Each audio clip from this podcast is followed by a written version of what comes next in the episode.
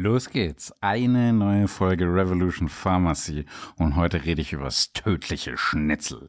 Wer viele tierische Eiweiße zu sich nimmt, der erhöht dadurch sein Krebsrisiko. Sagt zumindest die China Study. Das ist eine Hammerstudie. Die ist natürlich höchst umstritten und die Fleischindustrie möchte nichts davon wissen. Meine Kinder sicherlich auch nicht und dann und wann werde ich die natürlich auch komplett verleugnen. Nichtsdestotrotz muss ich mich um dieses Thema kümmern, weil ähm, es macht natürlich auch Sinn, sich vegan zu ernähren, weil ich habe noch nie eine vegan lebende Person getroffen, die versucht hat, mich zu missionieren. Aber hunderte unlustige, schlechte Kabarettisten irgendwo im NDR in einer Talkshow gesehen, die sich über Veganer aufregen, weil die ja immer versuchen, einen zu missionieren. Ja, ähm, da weißt du ungefähr, wen ich meine. Also tödliches Schnitzel.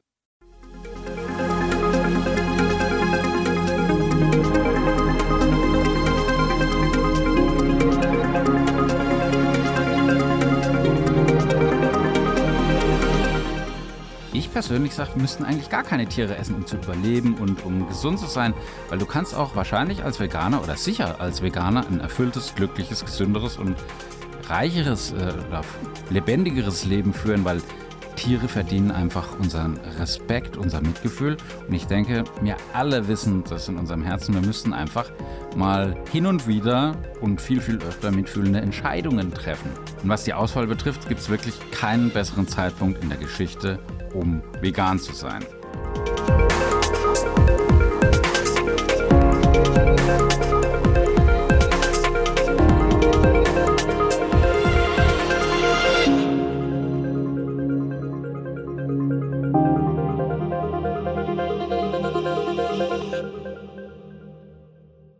Also, was besagt diese China Study? Was ist da drin? Ähm, da waren 6500 Teilnehmer mit einer Laufzeit von zehn Jahren, eine, eine wirklich detaillierte Datenerhebung.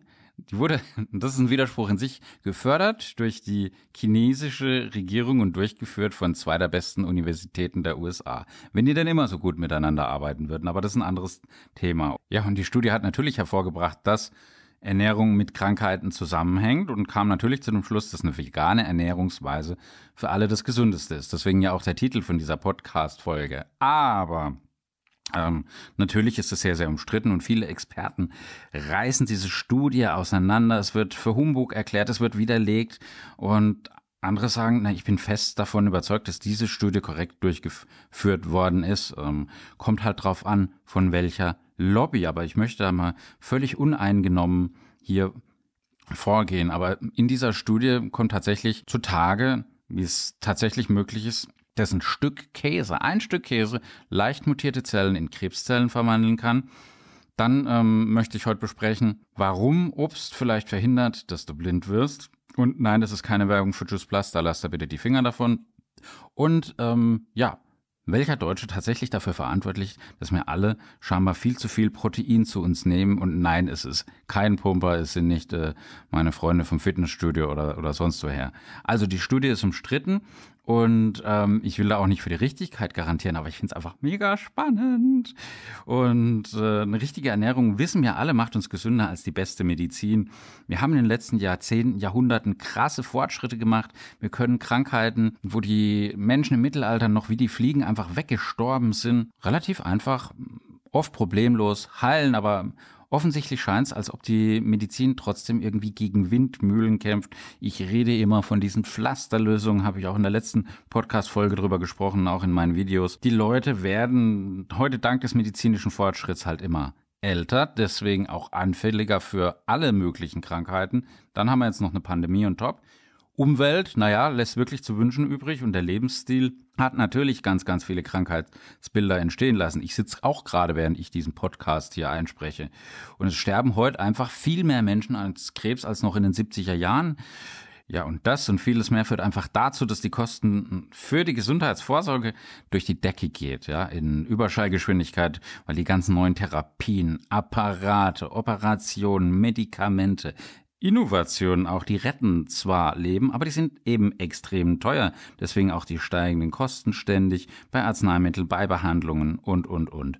Und es wäre doch eigentlich viel praktischer und geschickter und logischer, wenn man doch herausfinden würde, wie sich Krankheiten von vornherein vermeiden lassen. Was ist es denn? Das größte Risiko, was du hast, ist, dass du Krebs kriegst, dass du eine Herz-Kreislauf-Erkrankung hast oder eben, dass du einen Unfall hast. Also weniger Autofahren, schauen, dass äh, du keinen Krebs kriegst und dann einfach um dein Herz-Kreislauf-System kümmern. Und dass da die Ernährung eine ganz entscheidende Rolle spielt, äh, ist ja natürlich nicht von der Hand zu weisen. Du bist, was du isst, und das ist nicht nur so dahergesagt, stimmt tatsächlich, weil jede einzelne Zelle wird schließlich aus dem gebaut, was du irgendwann mal geschluckt hast, gegessen, getrunken hast. Ja? Und deswegen ist es einfach nur logisch, die Ernährung als Schlüsselfaktor für deine äh, Gesundheit heranzuziehen und nicht ausnahmslos einfach nur die Medizin, die ja dann erst eingreift, wenn es oft schon zu spät ist, wenn es dir schlecht geht. Und es wurde bereits nachgewiesen, dass bestimmte Diäten oder einfach Ernährungsweisen dabei helfen, helfen können, Herzkrankheiten oder Diabetes zu vermeiden.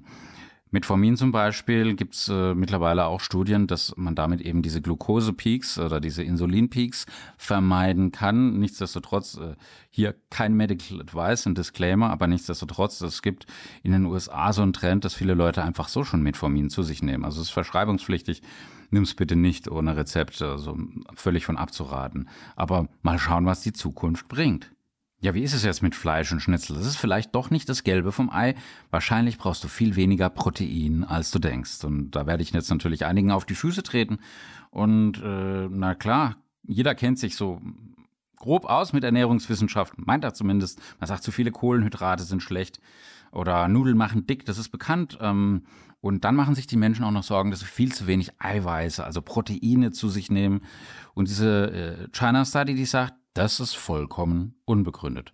Das ist Humbug, weil der Mensch braucht viel weniger Proteine, ähm, sagt die Studie, als eigentlich angenommen wird. Und da gibt es einen deutschen Ernährungswissenschaftler, Karl Voigt heißt der, und der wusste zwar, dass die Menschen Eiweiß nötig haben, dass sie das benötigen, um halt Hormone, Muskelzellen und ganz wichtige äh, Bestandteile vom Körper herzustellen, aber da reichen schon geringe, sehr geringe Mengen an Eiweiß aus im Essen. Und er hat herausgefunden, und äh, das ist eben sein Zitat, man braucht circa 48 Gramm pro Tag, das reicht vollkommen aus. Äh, die Deutsche Gesellschaft für Ernährung und jeder Sportler wird, oder fast jeder Sportler wird was anderes behaupten, aber gehen wir dem mal auf den Grund. Weil der Großteil der Menschen denkt, Proteine ist gleich Fleisch. Ja, ich liebe auch Fleisch.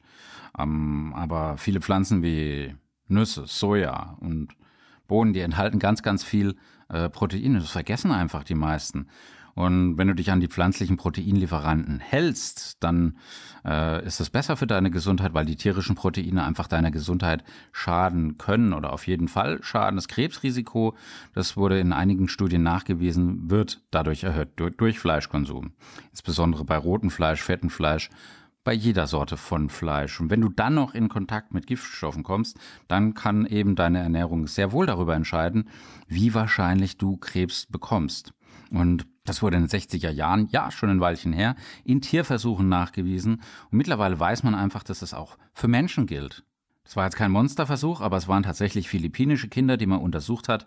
Und ähm, die hatten einen Unfall und die waren mit einem Gift in Berührung gekommen bei diesem Unfall, und zwar mit Aflatoxin. Und es hat sich herausgestellt, dass die Kinder, die sich besonders eiweißreich ernährt haben, ein signifikant höheres Risiko hatten, an Leberkrebs zu erkranken, als eben die anderen Kinder, die weniger Eiweiß zu sich genommen haben. Aber warum macht man eigentlich so eine Studie in China? Das ist jetzt ja nicht gerade auf den ersten Blick schlüssig. Aber äh, wenn du mal nachdenkst, eigentlich der perfekte Ort für so eine Studie, weil ähm, die Bevölkerung da in bestimmten Regionen genetisch gesehen relativ homogen, also ähnlich ist.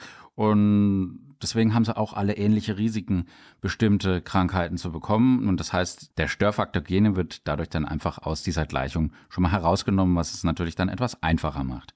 Und natürlich hat China auch noch ganz andere Probleme neben den Menschenrechtsproblemen, die ich jetzt hier mal ausklammere, die aber natürlich immens wichtig sind. Da gibt's eben Gegenden, wo du hundertmal mehr an Krebs erkrankst. Das ist dann ein Umweltfaktor. Ne? Wenn du dann Blei im Trinkwasser hast oder irgendwas anderes, dann ist dann ist schlecht. Und das ist dann sehr, sehr unterschiedlich. Ähm, Es gibt aber in China einen riesigen Vorrat an Daten zum Thema Krebs, weil seit den 70er Jahren gibt es dort den Cancer Atlas, also einen Krebsatlas sozusagen, ein Register.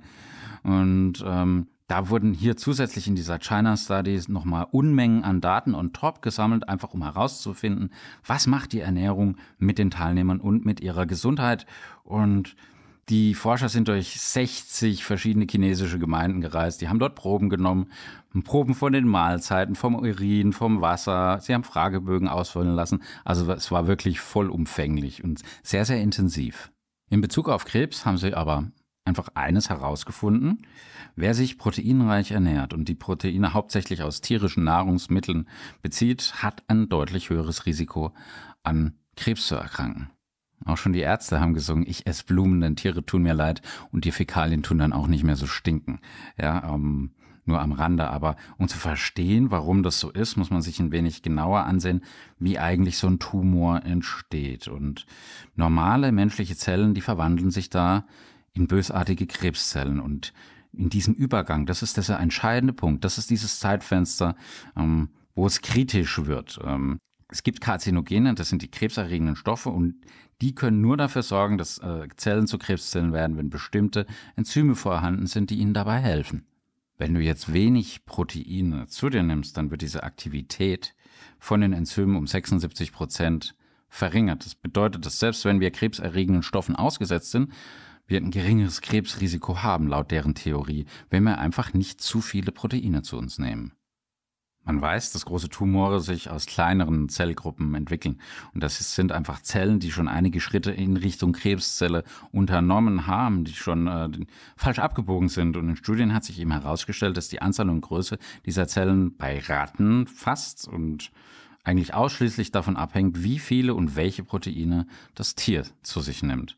Und es wurden zwei Gruppen von Ratten verglichen. Die einen eiweißarm ernährt. Das bedeutet weniger als 5% der Kalorien in Form von Eiweißen.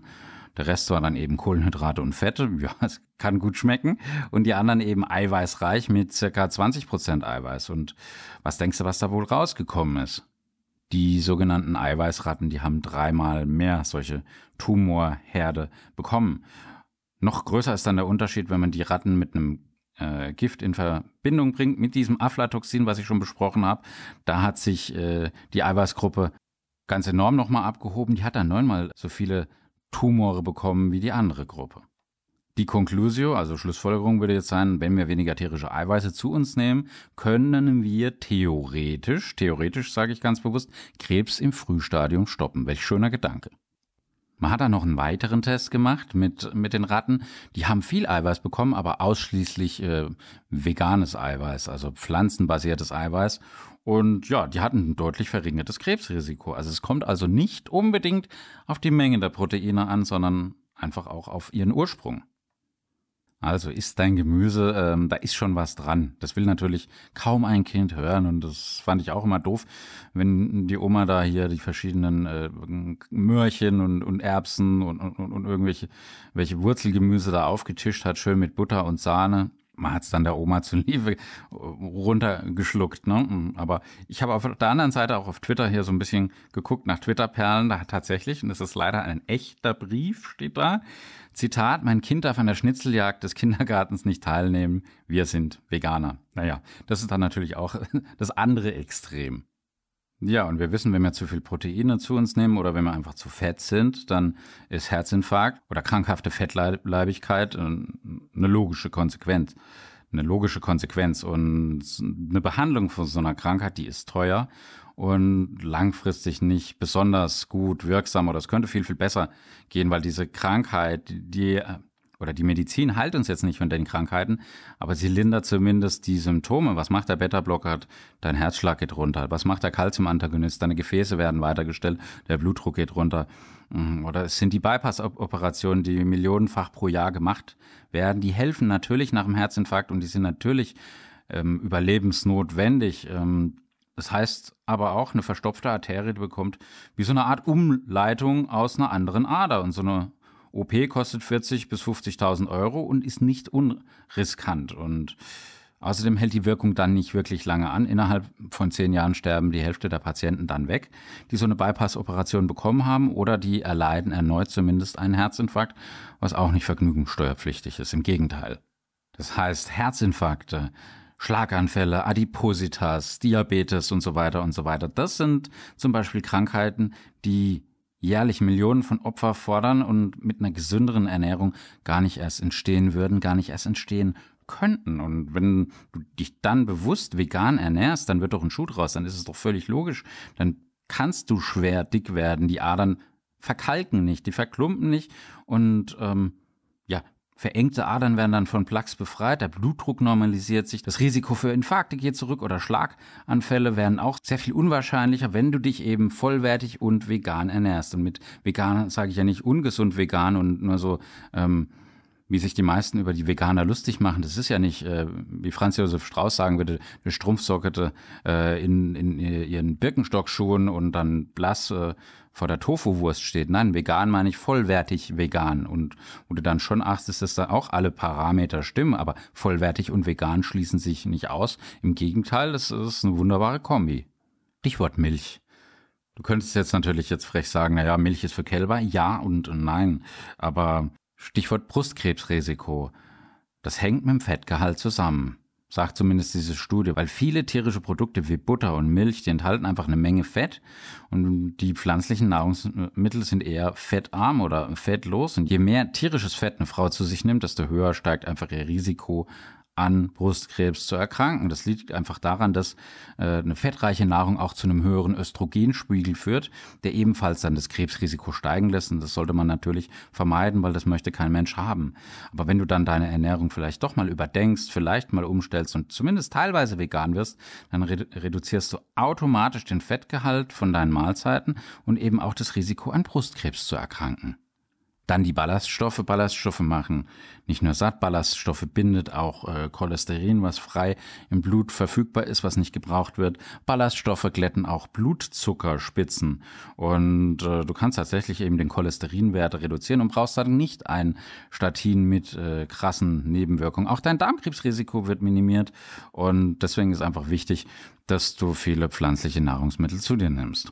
Dann noch natürlich die ganzen Mineralien und Antioxidantien. Da könnte ich mich jetzt in Rage regen oder noch eine Stunde mehr oben drauf packen. Aber hier Fun Fact, wirklich Fun Fact. Das einzige tierische Nahrungsmittel, das viele Antioxidantien enthält, sind Eier. Und das sind nicht die aus dem Wiesenhof Legebatterie, sondern die, die zum Beispiel unsere ehemalige Pillenflitzerin vom eigenen Hof uns äh, einmal in der Woche vorbeibringt. Ich, ich hab dich lieb, Martina, by the way. Also wenn du dir mal ein Ei gönnen solltest äh, und dann gehst du einfach hier zu deinem lokalen Bauernhof vor Ort, supportest den, die schmecken viel besser, sind viel gesünder und sind nicht belastet. Aber jetzt mal so die Gegenfrage, wenn jetzt vegane Ernährung so fantastisch ist, so unfucking fassbar geil, so super kalifragilistisch expialigetisch für deine Gesundheit, Warum ist es dann nicht allgemein bekannt? Oder ich würde mal sagen, die Antwort darauf liegt im System. Wir haben ein System aus Wissenschaft, Industrie, Regierungsbehörden und die sorgen mit allem, was sie können, dafür, dass die Gesellschaft ihre Ernährungsgewohnheiten nicht verändert. Auch jetzt mit der neuen Regierung sehe ich da kaum äh, Grund zum Optimismus. Das sind für mich alles Feigenblätter, die ich da sehe. Das sind schöne Absichtsbekundungen, aber mit Verboten kriegst du ja natürlich auch schlecht was hin. Also dann, dann essen die, die Leute erst recht noch viel mehr Fleisch. Es geht wie immer, du kannst dir denken, um die Kohle. Wir haben Lebensmittelindustrie, wir haben die Pharmaindustrie und die verdienen nicht Millionen, sondern Milliarden mit und an ungesunder Ernährung und den daraus resultierenden Krankheiten, muss man wirklich so sagen. Und jeder Mensch gibt täglich Geld für Essen aus, jeden einzelnen Tag. Und diese Kaufentscheidungen in dem Bereich, die bedeuten natürlich für Lebensmittelkonzerne Milliardensummen und noch mehr. Geld kann dann mit der Behandlung von diesen Krankheiten gemacht werden, die durch diese Ernährung überhaupt erst entstehen. Und ich äh, bin fest davon überzeugt, dass das in Deutschland auch der Fall ist und äh, ganz krasse Regelungen. Die zuständige Regierungsbehörde in den USA, ähm, die sich um die Pläne fürs Schulessen kümmert, die sagt, naja, Kinder sollen bis zu 30 Prozent ihrer Kalorien aus Zuckern einnehmen. Also da brauchst du kein Ernährungswissenschaftler sein oder Mediziner oder Apotheker, um da die Hände über den Kopf zusammenzuschlagen. Um Gottes Willen. Also what the fuck, was, was denken die sich dabei? Ne? Also in deren Empfehlung werden übrigens auch Pommes und Ketchup zu Gemüse gezählt. Eine kleine Entschuldigung hat's ja, Pommes mit Ketchup ist immerhin vegan, aber es ist trotzdem einfach nur krank. Deswegen einfach hier mal mein Vorschlag. Go vegan. Probier's doch einfach mal aus das kann jeder schaffen, diese Umstellung auf eine vegane Ernährungsweise, zumindest teilweise. Es gibt ja auch Leute, die machen intermittierendes Fasten. Du kannst ja auch mal intermittierend vegan sein. Also ist ja kein Problem damit. Einfach äh, die Dosis macht das Gift. Ja? Und wenn du eine Kuh isst, dann bitte eine glückliche Kuh. Aber tu nicht so, als wäre jede Kuh, die du äh, verspeist auf jedem Burger, gerade bei den großen Ketten, ähm, glücklich und in Frieden äh, von uns gegangen und hätte dann noch mal so einen Abschiedsgruß rausschicken können. Nein. Ich habe einen guten Freund, der wohnt in London, der ist seit ein paar Jahren Veganer. Der ist fitter denn je, auch so alt wie ich. Und er sieht besser aus denn je, seit er sich vegan ernährt. Ähm, er hatte tatsächlich mal Mitleid und Ekel dann vor diesem Hühnchen, das er sich selber dann mal eines Sonntags morgens oder mittags im äh, Ofen zubereitet hat. Und ähm, ich verstehe ihn gut. Ich verstehe ihn wirklich gut. Und wenn du dich mal auf so eine Umstellung einlässt, dann wirst du einfach bald merken, dass es dir besser geht und dass du auf gar nichts verzichten musst, weil vegan zu leben bedeutet nicht Diät, das ist nur eine Ernährungsweise. Eine Diät basiert auf Verzicht. Du musst Kalorien zählen, du musst Portionen abwägen, du darfst von den allerleckersten Dingen nur ganz, ganz wenig essen. Oft bist du dann am Ende vom Tag total frustriert, immer noch hungrig aber bei einer veganen Ernährung sieht es anders aus. Du darfst von allen pflanzlichen Nahrungsmitteln so viel essen, wie du willst, bis du richtig satt bist. Und wenn es gut schmeckt, dann eben noch ein bisschen mehr. Why not? Und du musst es ja nicht mit der Brechstange machen. Wenn dann mal irgendeinem Vollkornbrötchen ein Ei mit eingearbeitet worden ist oder in die Pasta, mein Gott, schmeckt ja trotzdem, kannst ja trotzdem essen, aber Schritt für Schritt immer so ein bisschen weniger. Ähm, einfach die Menge an tierischen Nahrungsmitteln so weit wie möglich reduzieren. Aber in kleinen Schritten. Und nach wenigen Wochen wirst du schon merken, wow, mir geht's besser. Du wirst ein bisschen Gewicht verlieren, du bist fitter, du bist aktiver, du wirst dich lebendig fühlen. Ja, und Veganer werden ohne Ende natürlich vom Umfeld kritisiert, also zumindest sehr, sehr oft. Und das liegt einfach oft auch daran, dass sich viele Menschen dadurch angegriffen fühlen, wenn jemand vegan wird, äh, weil die wissen in ihrem tiefsten Inneren, dass es für sich selbst auch viel, viel besser wäre, viel, viel besser wäre, wenn sie jetzt mal vegan oder zumindest vegetarisch leben würden. Aber die wollen sich nichts vorschreiben lassen ja, und äh, berufen sich dann eben auf die Studie, die ihnen passt, falls sie sie dann interpretieren können. wenn du mal in einer Großstadt bist und dann dich umguckst, da gibt's ja mittlerweile vegane Restaurants oder auch auf Speisekarten von Restaurants, wo du denkst, na, das gab's da früher nicht. Ähm, auch äh, Gerichte in Supermärkten, wo immer du dich umschaust oder auch auf YouTube gibt's Tutorials, ähm, wo es wirklich leckere Sachen, ich habe tatsächlich gerade Speichelfluss, äh, wo es wirklich verdammt leckere Sachen gibt, die dir wirklich nicht schaden, im Gegenteil, die dir gut tun. Deswegen probier es einfach mal aus, fühle ich hier nicht äh, bevormundet. Äh, ich will, dass der Podcast hier weiterhin open-minded bleibt und ist. Wird er auch immer sein. Aber wenn ich dann sage, okay, wow, Vegetarier essen, Daime essen das Essen weg. Also ich kenne keinen einzigen Vegetarier, der Knochenmehl frisst und Antibiotika frisst. Aber was weiß denn ich? Am anderen Ende war der Jan. Ich freue mich über eine wohlwollende Bewertung. Das wäre mir sehr, sehr wichtig. Ja, zieht die Mundwinkel nach oben. Love, Peace. Bye.